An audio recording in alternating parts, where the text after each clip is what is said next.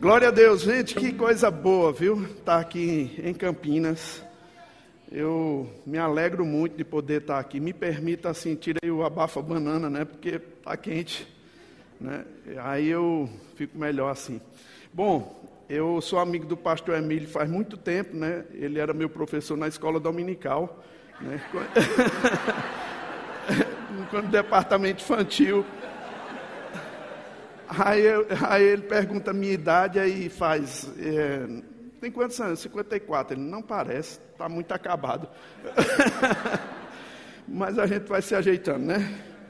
É, porque os gordinhos suam um pouco mais, então eu me permiti tirar esse negócio aqui. Bom, gente, eu fico muito feliz de poder estar aqui, viu? Eu tenho uma amizade com o Emílio já faz muito tempo, desde o começo da igreja aqui em Campina Grande, ó, em Campina Grande, ó. Campinas, é porque parece Campina Grande aqui, ó. É. Se eu, me, se eu morasse aqui, eu ia me congregar aqui, né? Então, é, a gente é amigo faz muito tempo, né? Inclusive, Débora está lá em Campina Grande agora. Ela fez um, o treinamento para a escola de ministros o ano que vem aqui. Irmãos, são quase 35 professores que vão passar aqui. E são professores experientes, né? Vão passar aqui, com certeza o pastor Emílio vai pegar para abençoar a igreja também. Vocês vão ter um tempo maravilhoso com cada um deles. Além do que vão ter na escola, né? Se você estava pensando em fazer, deixe o pensamento de lado e faça sua matrícula logo, né? Para você não perder tempo, porque vai ser uma grande bênção. Eu acredito que isso aqui vai ficar um, uma carruagem de fogo, né? Vai ser forte aqui o que vai acontecer. É, meu nome é Luiz Augusto, me chamam carinhosamente de Guto, Bispo Guto, Pastor Guto, Apóstolo Guto, é tanto título, né? As pessoas me chamam, mas você pode me chamar como você quiser. O importante é a gente se respeitar. Às vezes a gente no congresso vê as pessoas dizendo: Senhor deputado, excelência, fulano de tal, o senhor é um cachorro, né? Respeita o título, mas não respeita a pessoa, né? O que é importante aqui é a gente respeitar a gente e a gente vai caminhando. É, gente, eu não tenho vindo muito aqui, né? Porque Emílio não me convida muito, mas quando ele. mas quando eu, toda vez que eu venho, ele está numa casa nova. Então, assim, muda de casa, né? Então eu digo, rapaz, está mudando demais. Mas a gente vai se ajeitando. E porque a gente tem muita igreja, né? Hoje são mais de 500 igrejas espalhadas no Brasil. Não, 500 não, 300, 450 igrejas, né? Espalhadas pelo Brasil e pelo mundo. E a gente viaja mais para aquelas que têm muitas vezes mais necessidade. É como aquela mãe que tem dez filhos, corre mais para aquele que tem necessidade. Isso não quer dizer que não ama os outros nove, mas aquele que está com mais necessidade, você corre para ajudar mais, né? Então a gente tem algumas igrejas que a gente ajuda mais, num sentido assim de presença, mas aqui a gente sente esse trabalhar de Deus. E o pastor Emílio, ele quando vai em Campinas, irmão, é uma celebridade, viu? Fala, fala, fala como paulista lá, né? Já ganha todo mundo, né? Você sabe que eu sou da terrinha, minha, meu sotaque. Eu tenho um sotaque. Eu não, né? Pronto, um pouquinho. Ele, ele quando vai lá e a gente quer que ele fique por lá. Mas graças a Deus que aprova Deus dele morar aqui e a gente visitar de vez em quando, né? Bom, irmãos, é isso. A gente vai orar agora e eu tenho uma mensagem de Deus ao seu coração. Amém? Vamos a, a, a orar ao Senhor. Fecha os teus olhos, curva um pouco a cabeça. Pai amado, eu sou tão grato, Senhor, por esse tempo já de louvor e adoração.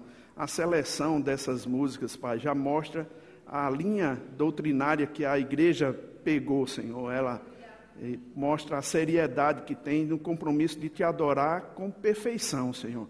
Eu quero te louvar por esse ambiente de fé que é criado desde esse momento, desde a entrada nesse prédio, Senhor. Que por sinal tem sido uma maravilha ver como tem, os irmãos têm se envolvido na construção dessa obra aqui.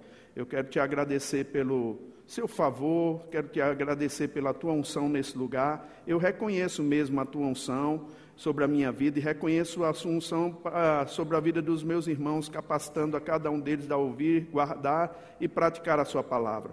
Eu me coloco disponível, Senhor, para você me usar e, e quero que, em nome de Jesus, os corações estejam abertos para receber a tua palavra, no nome de Jesus. Amém.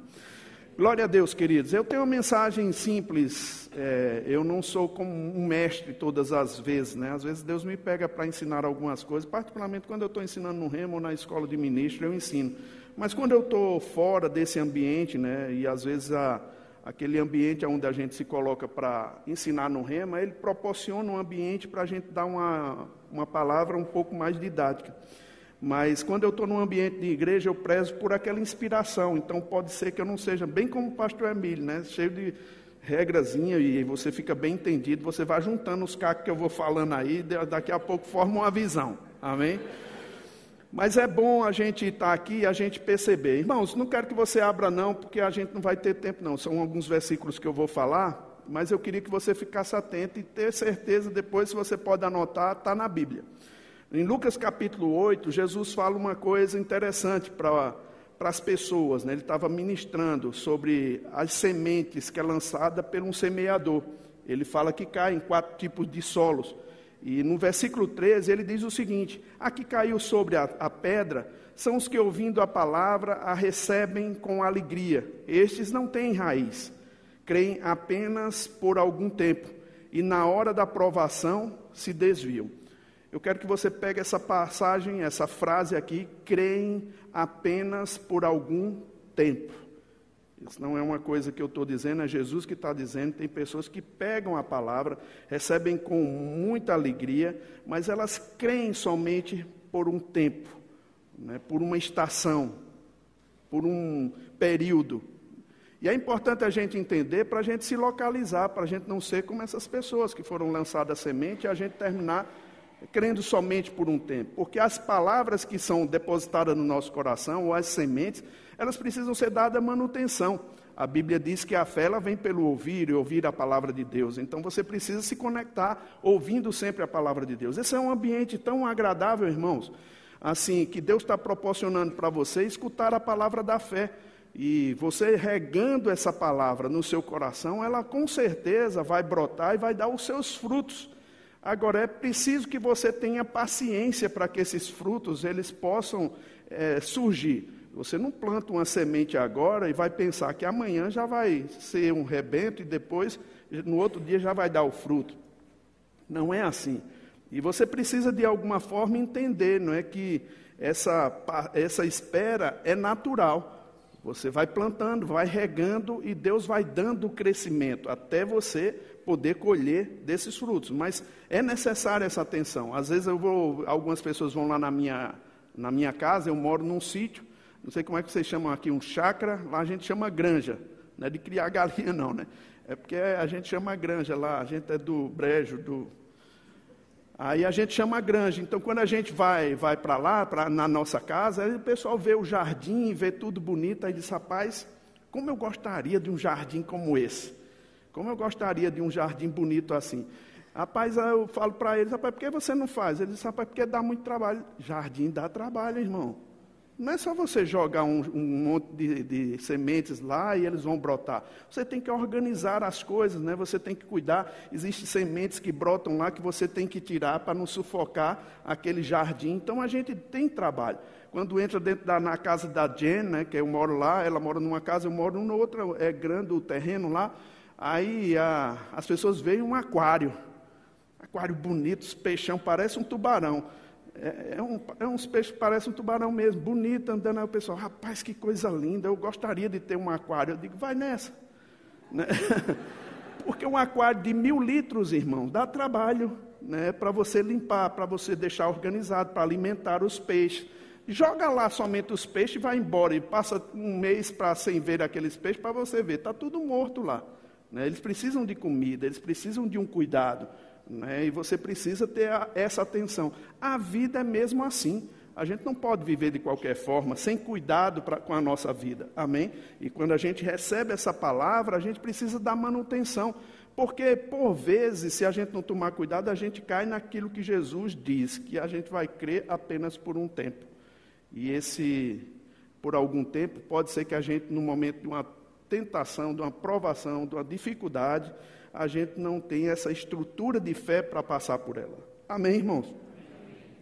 Romanos capítulo 4, 19 diz que Abraão ele não enfraqueceu na sua fé, embora a Bíblia diz que ele levava em conta o corpo amortecido e já sendo de 100 anos e a idade avançada de Sara.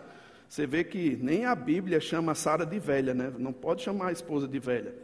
Isso é um perigo. Né? Tem que chamar uma idade avançada, né? Então a, a Bíblia está com a idade avançada. A, a gente entende, queridos, assim, que a fé ela pode enfraquecer, você pode ter algo de Deus para cumprir, e mesmo sendo algo de Deus, não quer dizer que vai acontecer na sua vida automaticamente. Você tem que fazer por onde. E agarrar a palavra é mesmo necessário para que a gente possa é, se estruturar para vencer as dificuldades do dia a dia. Agora, como é que a gente pode, irmãos, mesmo assim, né, ficar firme no meio de uma adversidade, no meio de uma pressão? É sempre fazendo um exercício, sabe, de voltar para aquilo que a palavra de Deus diz.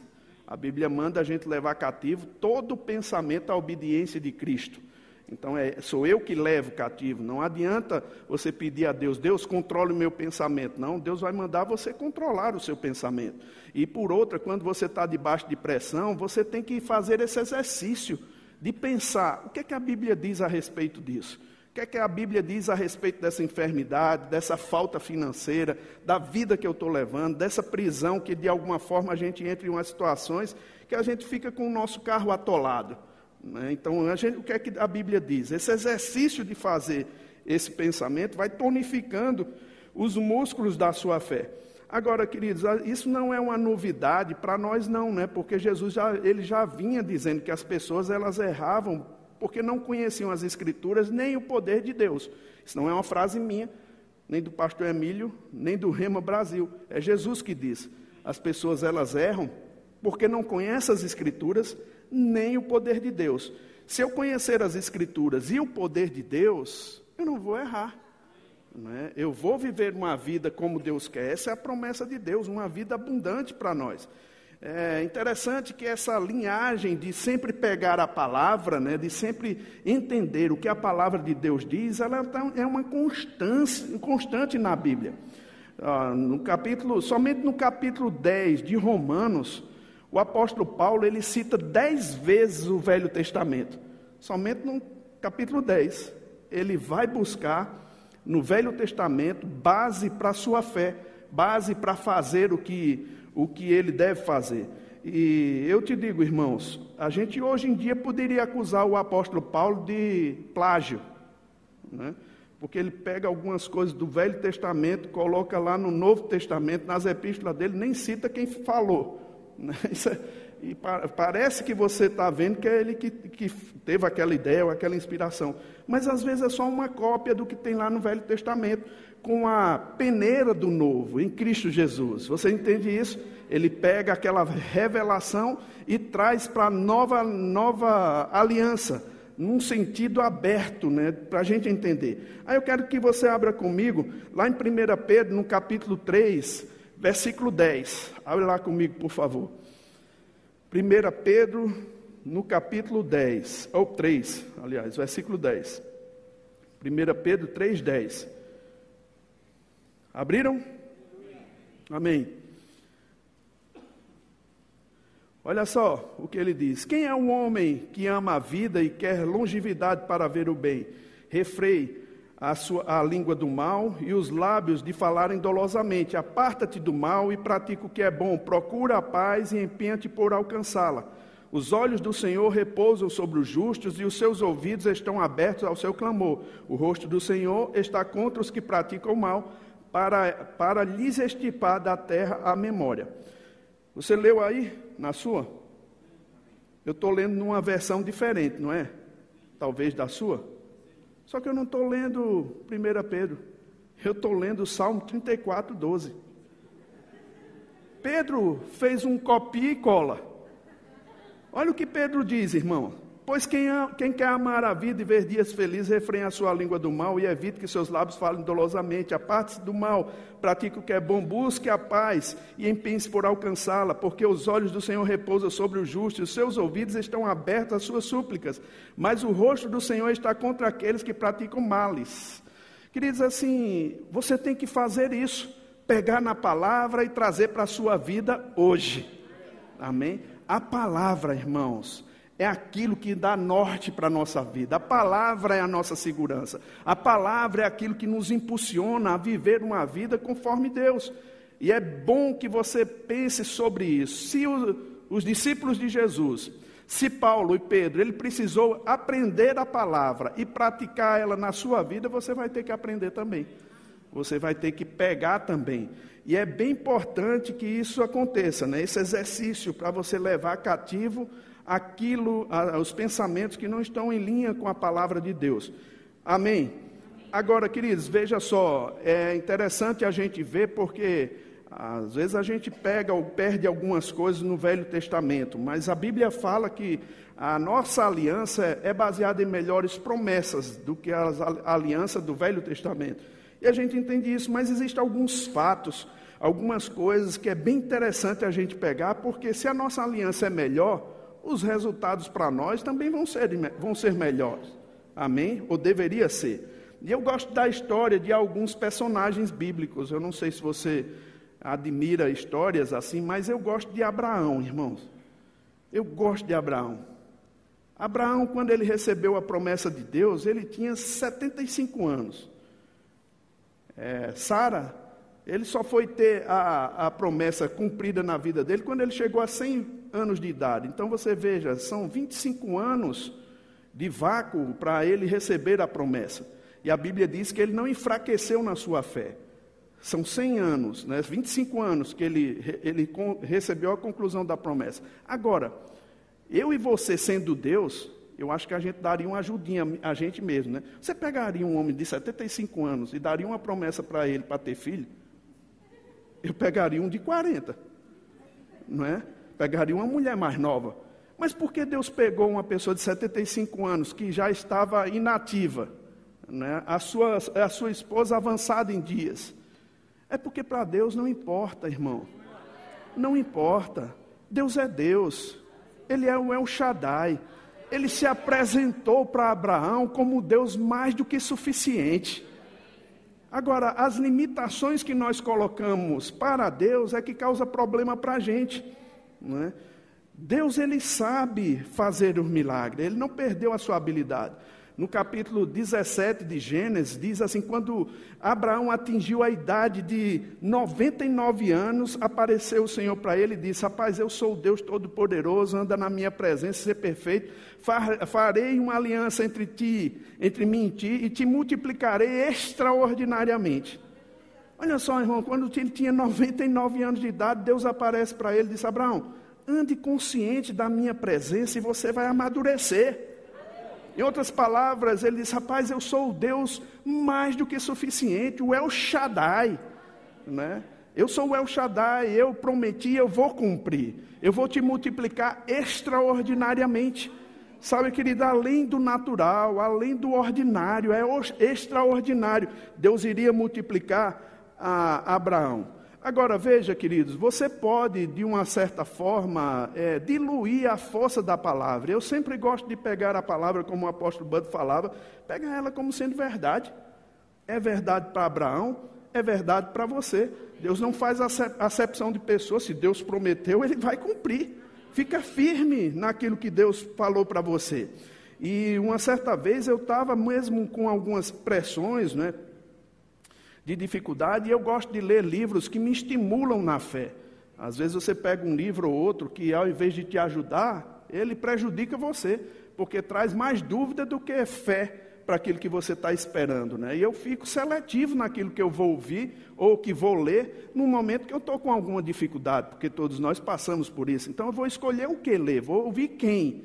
Pessoas que possam me ajudar, que não me deixe viver uma vida de qualquer forma, de qualquer jeito, e que afinal de contas aponte para mim um caminho alternativo para que eu estou vivendo. E por vezes, queridos, a gente, a, a gente vai ouvir pessoas que vai dizer o que a gente precisa, não o que a gente quer ouvir. Né? Então é importante a gente fazer isso. Aí eu pegando um livro do irmão Reagan lá na Angola, eu me lembro, eu estava passando uma pressão grande demais, o governo estava com um trabalho de fechar igrejas lá que, que eles consideravam que não eram corretas, e botou todas as igrejas no pacote, então tentou fechar a nossa igreja lá. E houve uma denúncia de um irmão lá, como se a gente fosse brasileiro e estivesse fazendo coisas erradas. E eu me lembro que chegou um, uma ordem um, para fechar a nossa igreja, eu estava dando aula lá no Rema, e me lembro que chegou 25 policiais, ia, ia chegar lá 25 policiais para fechar a igreja eu disse, mas rapaz, é um pastor que era amigo da gente, conhecia uma autoridade, falou, rapaz, esse pessoal do Brasil é sério. Talvez tenha algumas pessoas aí que não façam a coisa correta, mas esse pessoal não, esse pessoal é sério. Ele disse, então tá bom, eu não vou hoje não. Livrou a gente né, de, uma, de um constrangimento, mas no outro dia ele ligou dizendo que queria falar comigo.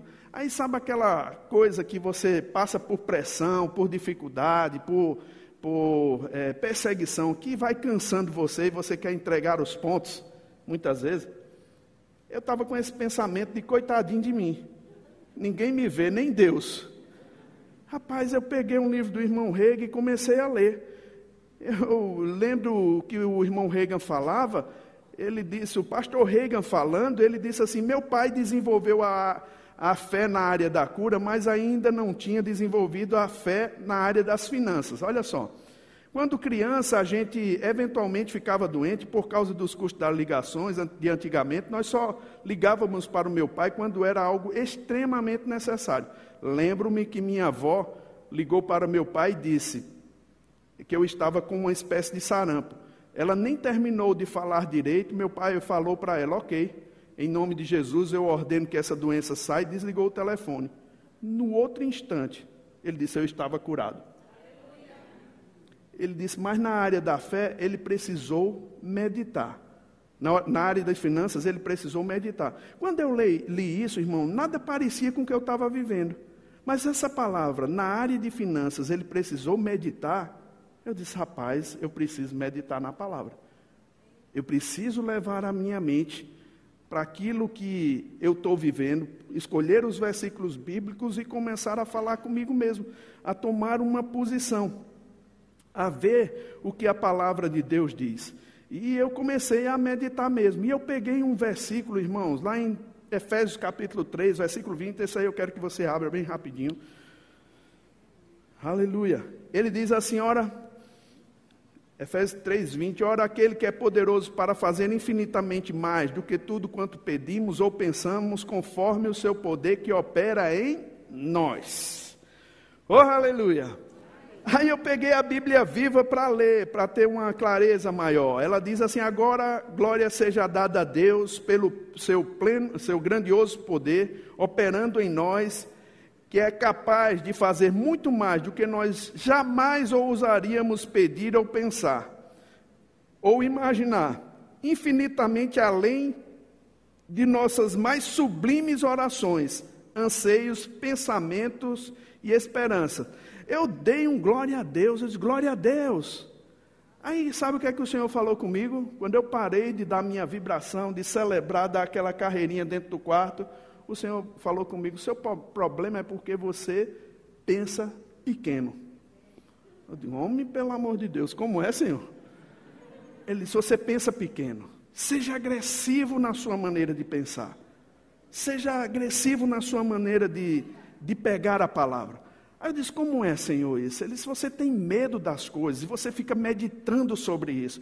Irmãos, deixa eu te dizer: se você escutar o mundo, os rumores que vêm do mundo, você vai ficar pensando sobre medo.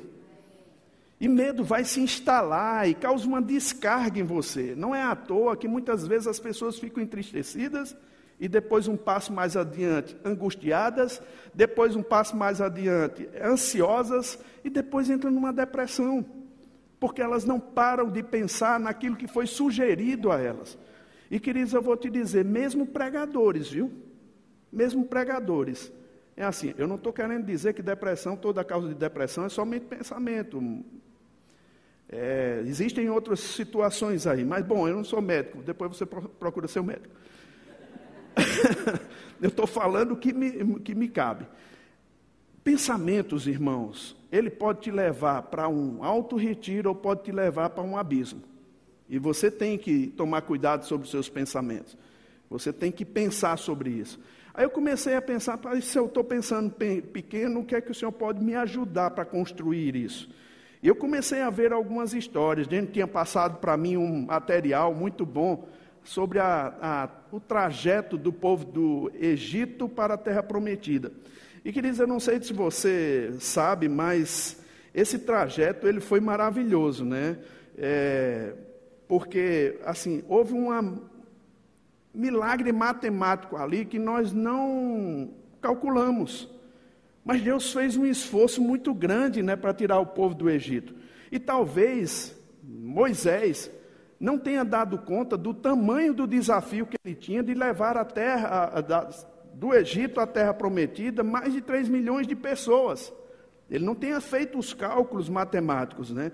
O êxodo de Israel, irmão, além de ser interessante, ele fortalece a nossa fé, né? Como acreditar no grande Jeová, o grande poderoso, o Deus mais do que suficiente.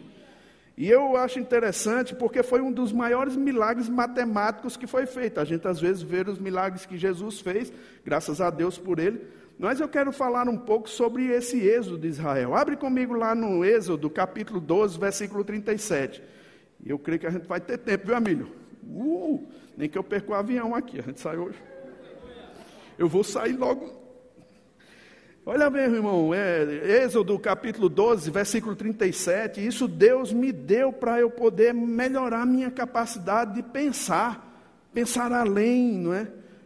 A Bíblia fala o seguinte: Assim partiram os filhos de Israel de Ramassés para Sucote cerca de 600 mil a pé, somente de homens, sem contar mulheres e crianças. Subiu também com ele um misto de gente, ovelhas, gados e muitíssimos animais. Olha que interessante, irmãos. A Bíblia diz que saiu daquela, da, do Egito 600 mil homens, sem contar mulheres e crianças. Agora veja o que a Bíblia King James diz. Partiram de Ramassés até Sucote. Havia cerca de 600 mil homens a pé, além de mulheres e crianças. Versículo 38 diz assim: Grande multidão de estrangeiros de todo tipo também seguiu, seguiu com eles, além de grandes rebanhos, tanto de bois como de ovelhas e cabras. Eu achei interessante isso, porque se você coloca aqui que um homem contado ali, ele poderia ter uma mulher, já você pode fazer a conta aí, né? porque os homens só se contavam de uma certa idade para cima, e com certeza poderia ter uma mulher, ele já deveria ter 1 milhão e 200 mil pessoas. Se ele tivesse mais um filho, seria 1 milhão e 800 mil pessoas. Então, essa conta, levando gado, levando gente é, de outras nacionalidades, você bota aí para 3 milhões de pessoas. Campinas tem 7 milhões? 2,800. 800? 1 milhão e 800, foi que eu disse. 1 milhão e 800. Mas 1 milhão e 800, imagina, irmão, a cidade de Campinas saindo para ir para uma localidade. Eles tinham mais ou menos 3 milhões de pessoas. Agora, veja esse cenário, é interessante, porque para eles passarem pelo mar, você sabe que Deus conduziu eles para o deserto, e eles tinham que passar pelo mar.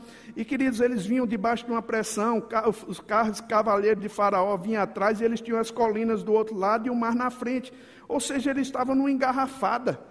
Não tem como sair de uma, de uma pressão dessa. Quando chega diante do mar, eles tinham que tomar uma, uma decisão. E olha, eu não sei se você sabe atravessar o mar, como era, eu acho que os meninos têm aqui, pode me ajudar na primeira foto. Esse é um mar vermelho. Deixa eu ver se eles colocam ali. Pronto, esse aqui é o Mar Vermelho.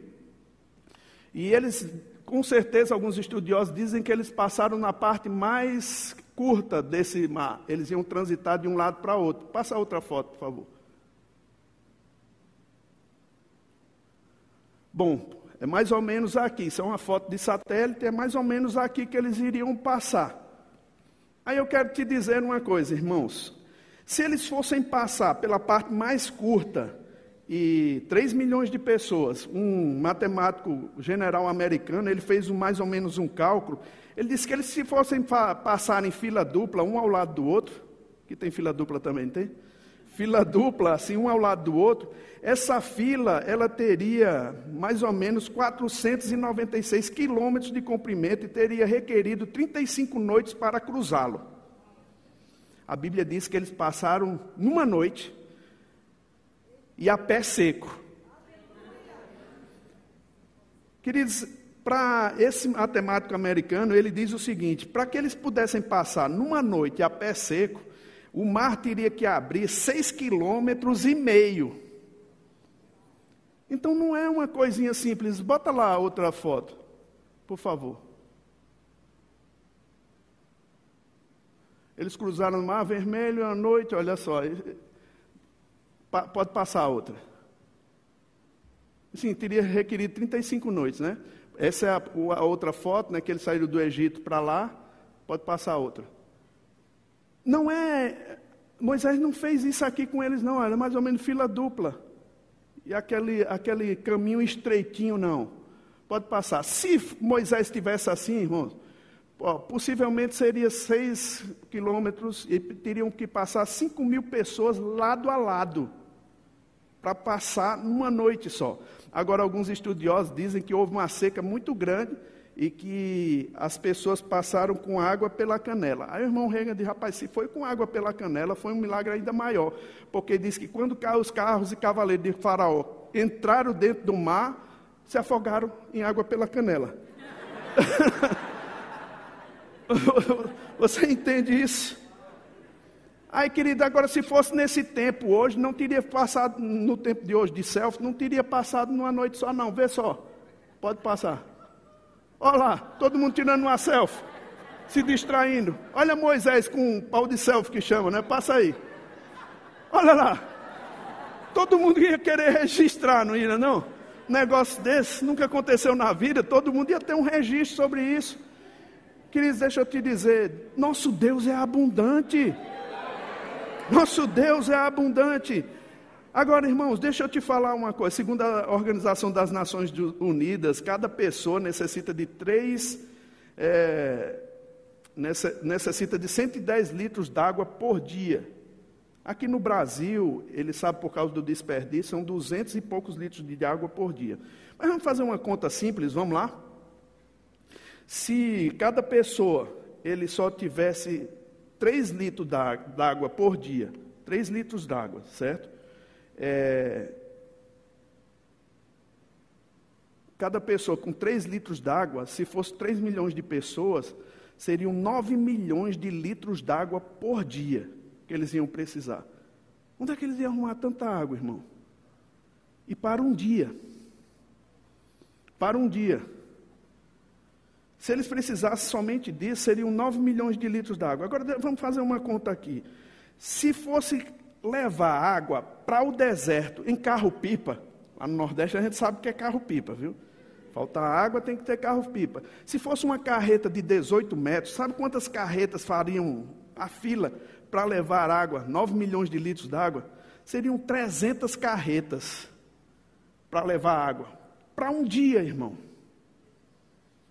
colocando uma atrás da outra, falei uma, uma fila aqui, uma, um trânsito aqui de 5,5 quilômetros e meio em Campinas. Seria um caos, né? Agora, você acha que eles iam precisar de comida? Ah, tem certeza, né? Esse general americano, ele faz esse exercício de calcular, ele diz, ele diz que deveria ter 1 milhão e 500 mil quilos de comida por dia. Para carregar isso, precisaria de mais 46 carretas. Isso daria mais um 800 metros de congestionamento aqui em Campinas. Você acha que ia precisar de lenha para cozinhar? Sabe, queridos, esse americano, ele disse que precisariam de 4 mil toneladas. Seriam mais 121 carretas de, de, de lenha para cozinhar. Agora, considere isso, irmão. Eles passaram 40 anos no deserto. Eles precisavam disso por dia. Você vê como a gente não faz os cálculos para ver como Deus é grande? E a gente acha que o nosso problema é grande demais para Deus resolver. Eu, quando eu vi isso novamente, eu disse: misericórdia, o que é que eu estou pensando da minha vida? O Senhor disse: seja agressivo no seu pensamento. Eu comecei a, a pensar, irmãos, que eu sou filho do Deus do universo. Não há nada em mim especial, mas Ele mandou alguém especial morrer por mim. Isso mostra o valor que eu tenho para Deus, irmãos. Você entende? Não é algo que eu fiz, é algo que Ele fez. Ele decidiu me dar uma vida abundante, Ele decidiu me amar quando eu não era amável. Ele decidiu fazer algo por mim. Por que agora eu vou ficar depreciando aquilo que ele fez por mim? E quando é que eu deprecio, irmãos? É quando eu não me acho digno de receber a bondade de Deus. Sabe, quando eu canto, eu não sou digno. Que conversa é essa? Se você não fosse digno, Jesus não tinha morrido por você. Sabe, Jesus, ele se entregou para morrer por você. Irmãos, quando a gente pensa assim, às vezes as pessoas dizem, mas isso é orgulho. Irmão, orgulho não é pensar menos de você, é pensar menos em você. É pensar naquilo que Deus fez. Deus fez algo poderoso sobre a sua vida, meu irmão. E Ele quer te elevar num pensamento, não é para te deixar orgulhoso, é para que você possa conduzir outras pessoas também. Porque a bênção e manifestação na sua vida, irmão, vai atrair outras pessoas também. Não é que nós precisamos ser abençoados, nós já fomos, mas ela em manifestação, ela atrai pessoas. Elas vão ver que sua vida é melhor. E sabe que chegou a hora dos crentes manifestarem esse Deus Todo-Poderoso. Diga comigo, meu Deus é o El Shaddai. Oh, aleluia! Ele é o El Shaddai, ele é o Deus mais do que suficiente. Queridos, você tem que pensar grande, você tem que pensar na palavra. Pensar na palavra já te deixa com um pensamento grande, sabe? Já te faz ver que você é mesmo especial para Deus e que você vai conduzir, Ele vai te conduzir em triunfo em cada momento da sua vida. Olhando essas coisas, eu comecei a pensar. Eu estava num desafio grande, irmãos, lá em Angola, né? Aí eu disse: sabe de uma coisa? Eu não vou ter medo de enfrentar é nada. Deus está comigo. E eu vou te dizer: se você for com medo de enfrentar qualquer coisa que seja, até lidar com um cachorro, ele sabe que você está com medo. Ele sente no, no cheiro. Exala de você um cheiro. Agora eu quero te dizer, irmãos, que quando você está em fé, o bom perfume de Cristo também exala de você. E faz com que portas se abram. Porque convicção é transmitida, exala da gente. Sabe, protege você, guarda você. Agora, se você for uma pessoa que murmura todo o tempo, rapaz, murmura todo o tempo, murmura todo o tempo, você vai ver coisas ruins acontecendo para você. Eu não sei se você já experimentou isso, irmãos, mas às vezes eu entro no meu quarto, Suelen está cantando uma música, estava cantando uma música, eu nem estou lá, mas parece que fica no ar. De repente eu estou cantando a mesma música que ela, tu me ouviu cantar? Não, não tu estava cantando essa música. Rapaz, parece que essas palavras, elas ficam no ar, num sentido assim, de contagiar você. Meu irmão, deixa eu te dizer, chegou a hora de você lançar palavras sobre a sua vida, sobre a sua casa, sobre o seu emprego. Meu querido, Deus quer chacoalhar a sua vida e te fazer experimentar o melhor de Deus nessa terra. Oh, aleluia! Diga, eu sou, eu sou. o melhor de Deus. Aleluia. Aleluia. Aí eu fui para a reunião com esse senhor lá, era o, o, cara que ia fechar a nossa igreja, eles chamam lacrar, né? Aí eu fui com tanta convicção, irmãos, deixa ele ir. Aí a gente foi lá. Quando eu comecei a expor para ele o que a gente fazia, ele olhou para mim e disse, vocês fazem isso mesmo aqui? Eu disse, fazemos. Aí ele disse, olha, pois o seguinte, ninguém vai fechar essa igreja não. Irmão, eu saí, sabe aquela coisa que você vence um desafio e você sai com mais ousadia? Você sai com mais ousadia, uma experiência chegou para você, e você sai com ousadia para enfrentar outros desafios. Queridos, eu estava tão convicto, sabe? E essa convicção me moveu assim para querer mudar as coisas mesmo. Eu estava com o visto emperrado, né? Porque Suelen estava lá num, outro lugar, em Moçambique, levando uma ajuda humanitária lá para a beira, quando passou aquele furacão lá, né? E eu lembro que Suelen disse para mim, Guto, eu estou querendo ir para uma cidade mais é, afetada. Eu digo, senhora, tu está onde? Ela disse, estou em Moçambique. Olha, não me arrume mais um problema, não, pelo amor de Deus. Porque ir três mulheres para um lugar que a gente não sabe quem é, lá em Moçambique, não é nossa pátria, não é nosso lugar. Ela disse, não, mas deixa eu ir. Eu digo, senhora, não faça isso comigo, não. Ela, não, deixa eu ir. Eu digo, tá bom. A mulher pede com jeitinho, né? Aí eu deixei ela ir. Ela foi, perdeu o contato com o celular, irmãos, e ela passou a noite atolado com um caminhão lá, cheio de comida. E graças a Deus que ela não estava dormindo enquanto ela estava trabalhando para tirar o, o, o, caminhão do atoleiro lá. Foi lá, ajudou e depois voltou. Eu disse, ela, eu vou para Campina Grande tal dia. Se arrume aí para a gente ir no mesmo dia. Ela vinha para Angola, de Angola a gente sairia para Campina Grande. Eu estava pregando na igreja, irmão com fé, com ousadia, mas meu passaporte tinha ficado na imigração. porque eu tinha tentado uma prorrogação de visto, eles me deram uma liberação, mas o passaporte não estava. E eu disse assim, Nelson, que era o meu companheiro lá, disse, Nelson, vá pegar meu passaporte. Ele disse, bispo, não dá para pegar, porque hoje é véspera de, amanhã é véspera de feriado, e quando é véspera de feriado, ele só abre no outro dia.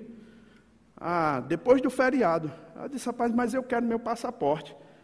Aí ele disse, mas não tem condição, bispo, eu já liguei para o despachante. Eu digo, pois diga a esse despachante que vai pegar meu passaporte, ele vai sair amanhã. Eu estava cheio, irmãos, eu não queria ver, assim, ficar mais lá mais nenhum dia não, estava marcado com minha esposa na quarta-feira, fui pregar na igreja, preguei cheio de fogo, irmão, quarta-feira eu vou, mas não estava com passaporte.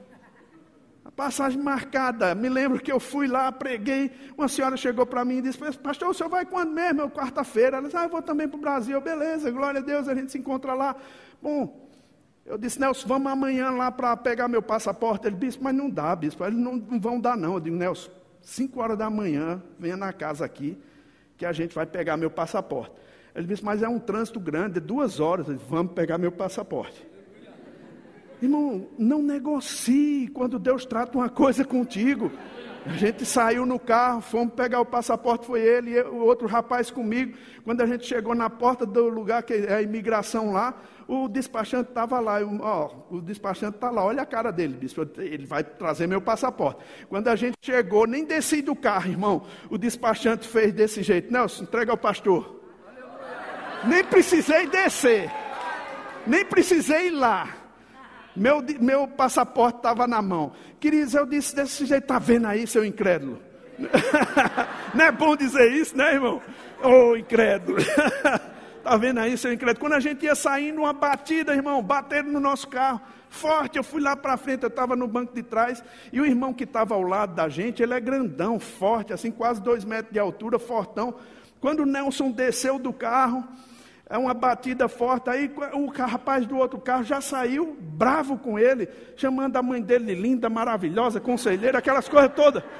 Aí Nelson saiu e disse: Rapaz, você está errado. E você está errado o quê, rapaz? Quando aquele grandão saiu do carro, aquele baixinho lá do outro carro fez: Opa, doutor, pode deixar que eu conserto aqui. Só porque viu o tamanho dele, irmãos, isso me deu uma imagem tão grande, irmão. Nós somos muito maiores por dentro do que por fora. Você precisa se ver assim. Você precisa se ver em Cristo. Você se vê, precisa se ver como Deus te vê. Não adianta nada Deus te ver em Cristo, mas você não se vê nele.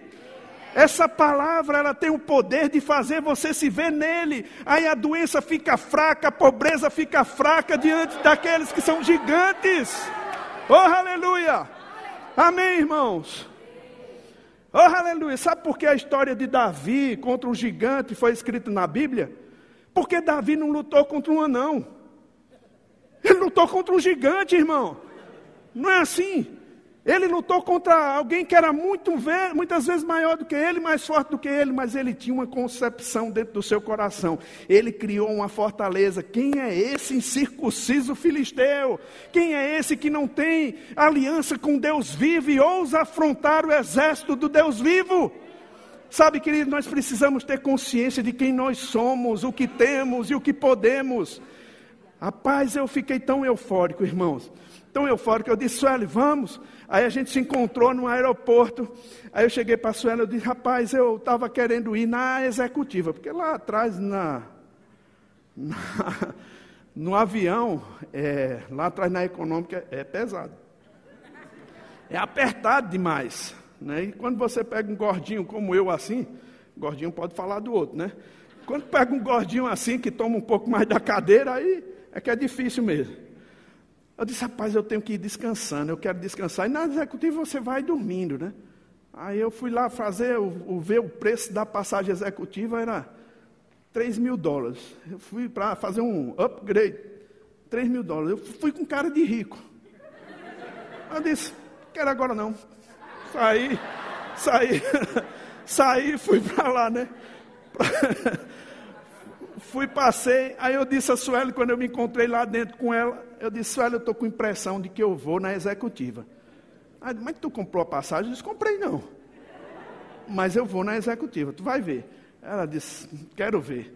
Irmão, Quando eu fui passando, o camarada que estava pegando os bilhetes lá, olhou para mim, fez Silveira Luiz, olhou, pegou meu bilhete, rasgou e me deu outra. Aí veio o nome executiva. Eu olhei para a Suela assim, ó. Eu olhei para a Suela e disse, olha, tá vendo? Ela disse, eu. Eu disse, tu tem que crer mais. Ai, meu Deus do céu. Aí eu, eu fui andando, né? Eu fui andando, a gente, não, mas eu, eu, eu, eu disse, não, mas você faz o seguinte, você estava vindo de, da, de Moçambique, mais cansada do que eu, porque a gente fica, irmão, pior do que arroz de terceira, todo quebrado, né? Aí a gente foi para lá e eu disse, não, você vai na executiva. Ela disse, não, vá você, você não ganhou, vá você. Não, mas eu, eu dou para você. Ela disse, não, mas vá, vá, não, eu vou deixar você. Aí aquela cadeira que eu tava, tinha escolhido, irmãos, era uma cadeira é, de janela. Só que a de Suela era do meio, porque ela ia comigo. Né? Então ele rasgou a mim e me deu a executiva. Aí eu fui, deixei ela lá. Quando eu cheguei, meu irmão, tinha um gordinho na ponta lá, que ele tomava quase metade da minha cadeira, né? Eu fiquei assim, sentei lá. Eu disse, misericórdia, eu não vou aguentar esse voo todinho aqui, ó. São nove horas e meia, velho. aí eu, eu disse assim, eu fiquei lá. Aí quando eu vi uma cadeira na quina, assim, onde o pastor Emílio está, eu disse, eu vou sentar naquela cadeira. Aí sentei. Aí esperando aquela hora que ninguém vem, né? Estava já fechando o voo, de repente aparece a mulher. Senhor, essa é sua cadeira? Eu disse, é não.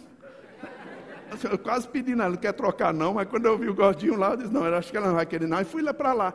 Quando eu fui para lá, aí uma senhora passou, Aí disse: Ô bispo, você está fazendo o quê aqui? Eu disse: Eu estou sentado aqui na cadeira da minha esposa. Mas a sua cadeira é executiva. Eu disse: Foi a senhora que me deu? Ela disse: Bispo, vá para a sua cadeira. Eu disse: Não, minha esposa está lá, está cansada. Ela veio e disse: Não, bispo, mas o senhor tem que ir para lá. Aí saiu lá para dentro, né, voltou, pegou o senhor que estava na minha cadeira, que tinha rasgado aquela lá, né, aí levou lá para sentar ao lado de Suelen. Aí pronto, esse senhor, aí, ele passou uma mensagem para mim, tem uma coisa, alguma coisa errada. Um senhor chegou aqui e disse, não sei nem porque me trouxeram para cá. Né? É, eu estava sentado lá e me trouxeram para esse lugar aqui. Aí disse, a senhora disse, eu acho que essa cadeira não é tua, não. Eu, não, não comprei. Aí ela, vem para cá, vem para tem outra aqui. Eu, não, vou não, não comprei. Aí ela disse, mas tem esse senhor aqui que chegou. Ah, eu digo, ah, Aí a senhora vai passando novamente por mim no corredor e diz: Ô bispo, o senhor não foi para a cadeira, não? Eu digo: Não, não sabia. Ela disse: foi lá na cadeira e disse: Senhor, por favor, sente nessa outra cadeira, porque o marido dela está vindo para cá. Aí foi me pegar lá e me botou na executiva. Irmão, deixa eu te dizer uma coisa. Deus foi com a minha cara, velho. não é não? Rapaz, Deus é tão bom.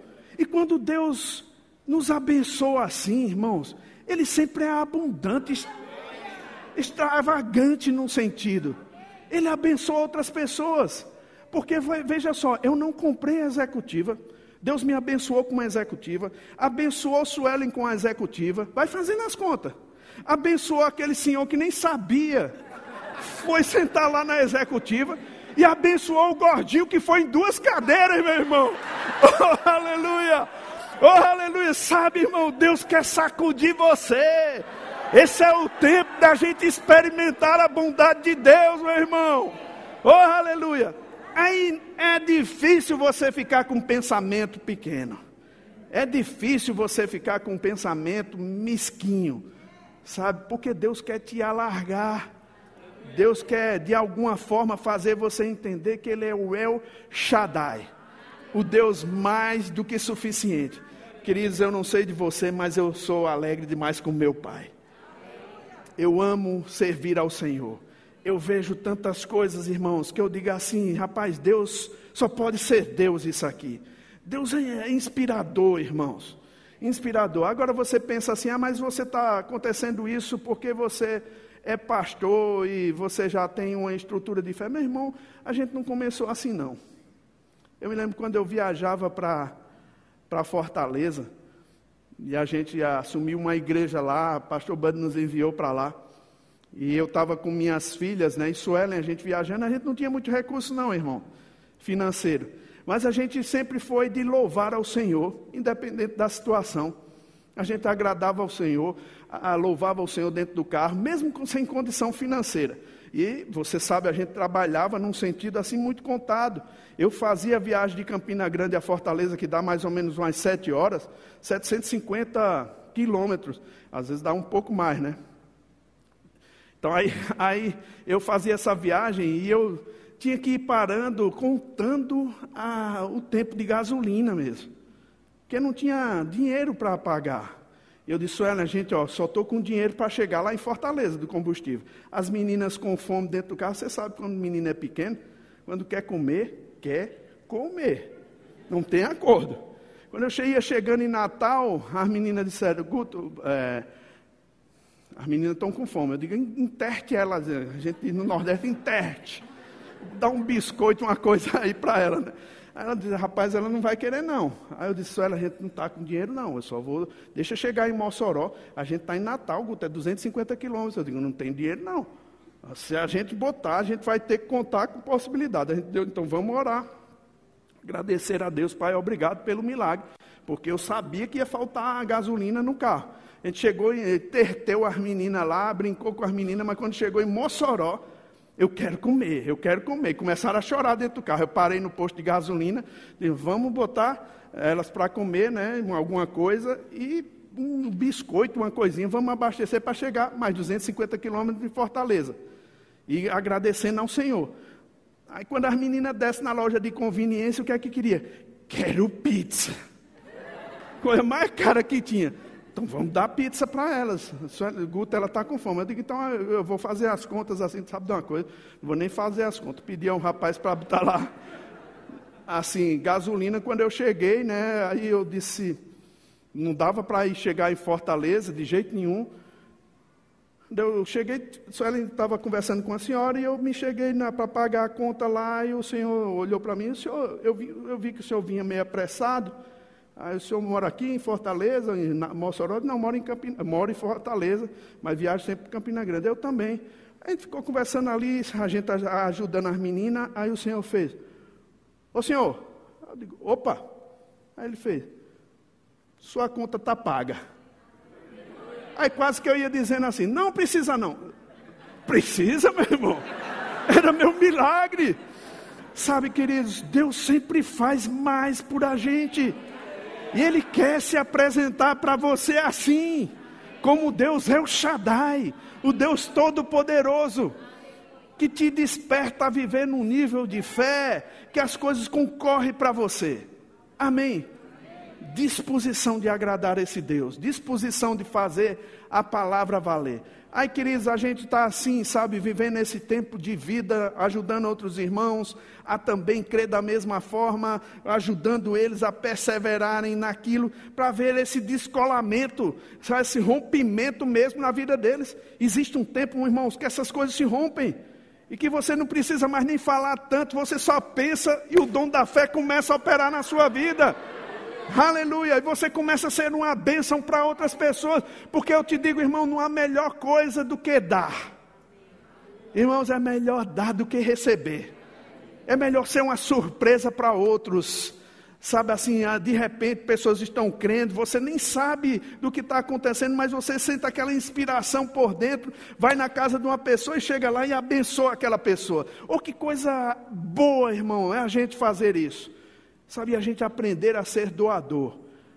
A, a ver de 360 graus, de uma forma que a gente pode ser uma grande bênção para o Senhor, abençoando pessoas.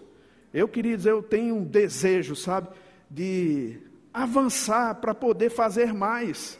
Eu vou em alguns lugares, queridos, que eu vejo que as pessoas estão sofrendo demais. E eu digo, rapaz, eu preciso chegar aqui com generosidade, chegar aqui abençoando essas pessoas de alguma forma, para destravar elas, para ver que Deus é bom, abrir caminho, sabe, para a palavra do Senhor entrar na vida delas. E essa é uma forma que Deus usa, sabe, tua capacidade, tua forma de agir. Eu fico pensando, irmãos, por que essa igreja existe e existe dessa maneira? Querida, é para, de alguma forma, te preparar para algo melhor em Deus. Você já parou para pensar que outras pessoas chegaram antes de você e construíram toda essa estrutura, estão construindo, né? Para que você pudesse avançar mais e se tornar uma bênção como elas foram. Eu penso assim. Eu sempre tenho olhado, irmãos, assim, eu fiz o Rema em 1992, concluí em 93. Mas onde eu passo, sabe, irmãos, as pessoas vêm para falar comigo, pastor, eu estou com uma dificuldade muito grande, eu queria ver o que é que o senhor poderia me ajudar, eu posso te ajudar. Em quê? Eu vou te matricular no Rema. Ah, eu vou te ensinar a ter fé, a depender de Deus. Aí sabe, paga uma matrícula dela, agora no outro mês tu paga a tua mensalidade. É, mas pastor, é porque, é porque, é porque. Não, irmão, você tem que aprender a desenvolver, a se levantar na fé e não depender mais de ninguém, depender de Deus e ajudar outras pessoas. Você entende isso? Ah, uma certa vez nós chegamos lá em Paulo Afonso. Pastor Bud, a gente chegou no Rio, né? Tem um Rio São Francisco lá. Chegamos no hotel e o pastor Bud disse assim para o rapaz. O dono do hotel viu que ele era americano, foi lá conversar com ele e disse assim: Rapaz, que terra boa aqui, né? Por que você não planta aqui? Aí ele disse: Ah, mas é porque aqui a terra tem muito pedregulho. O pastor disse: Você não tem máquina para tirar o pedregulho? Eles têm, mas é porque não chove pastor diz, mas você não tem um rio aí perto que pode regar aqui? Eles têm, mas tem que contratar trabalhador. Aí você não tem ninguém aqui precisando de emprego, não? Irmão, sempre com uma desculpa para não fazer a terra produzir. É como eu vejo muitos crentes, sabe, irmão? Sempre com uma desculpa para não fazer o rema. Não um tempo, não uma condição financeira. Sabe quando é que vai ter tempo e condição financeira? Nunca. É uma questão de decisão. Rapaz, você para ter tempo, você prioriza as coisas. O que, é que Deus está falando? O que é que Deus está tratando? É uma questão de prioridade. Se você quer crescer, você tem que ser focado naquilo que Deus diz. E é elementar, irmãos. Essa escola, essa igreja aqui tem um rema. Aí você não pensa sobre o futuro, você começa a complicar um pouco mais sua vida, você retarda algumas coisas que Deus quer trazer para você. Mas se você for esperto, irmão, você vai aguar as sementes. E você pode até antecipar colheitas que estão lá na frente. Quem gosta aqui de jabuticaba? Aqui tem jabuticaba? Jabuticaba é bom demais, né? Na porta da minha casa tem uma jabuticabeira. Sabe, querido, um dia eu estava com vontade de tomar, chupar jabuticaba mas a jabuticaba sempre dá num mês que eu não estou em Campina Grande. Aí eu disse, pai, pelo amor de Deus, jabuticaba, eu gosto de jabuticaba. Estava lá aguando ela e a jabuticaba só ia dar em janeiro. Eu não estou em Campina Grande. Aí jabuticaba, e deu uma chuva, irmãos, o desejo que a gente tem, deu uma chuva em novembro. Dezembro a, a jabuticabeira ficou florida. Em no finalzinho de dezembro, brotou jabuticaba. Rapaz, eu estou vendo que está caindo chuva serode aqui sobre você, que vai antecipar colheita sobre a sua vida, meu irmão. Você precisa experimentar desses frutos. Você precisa, de alguma forma, experimentar aquilo que Deus quer, pode fazer na vida daquele que crê. Tem alguém que crê aqui? Oh, aleluia! Tem alguém que crê aqui?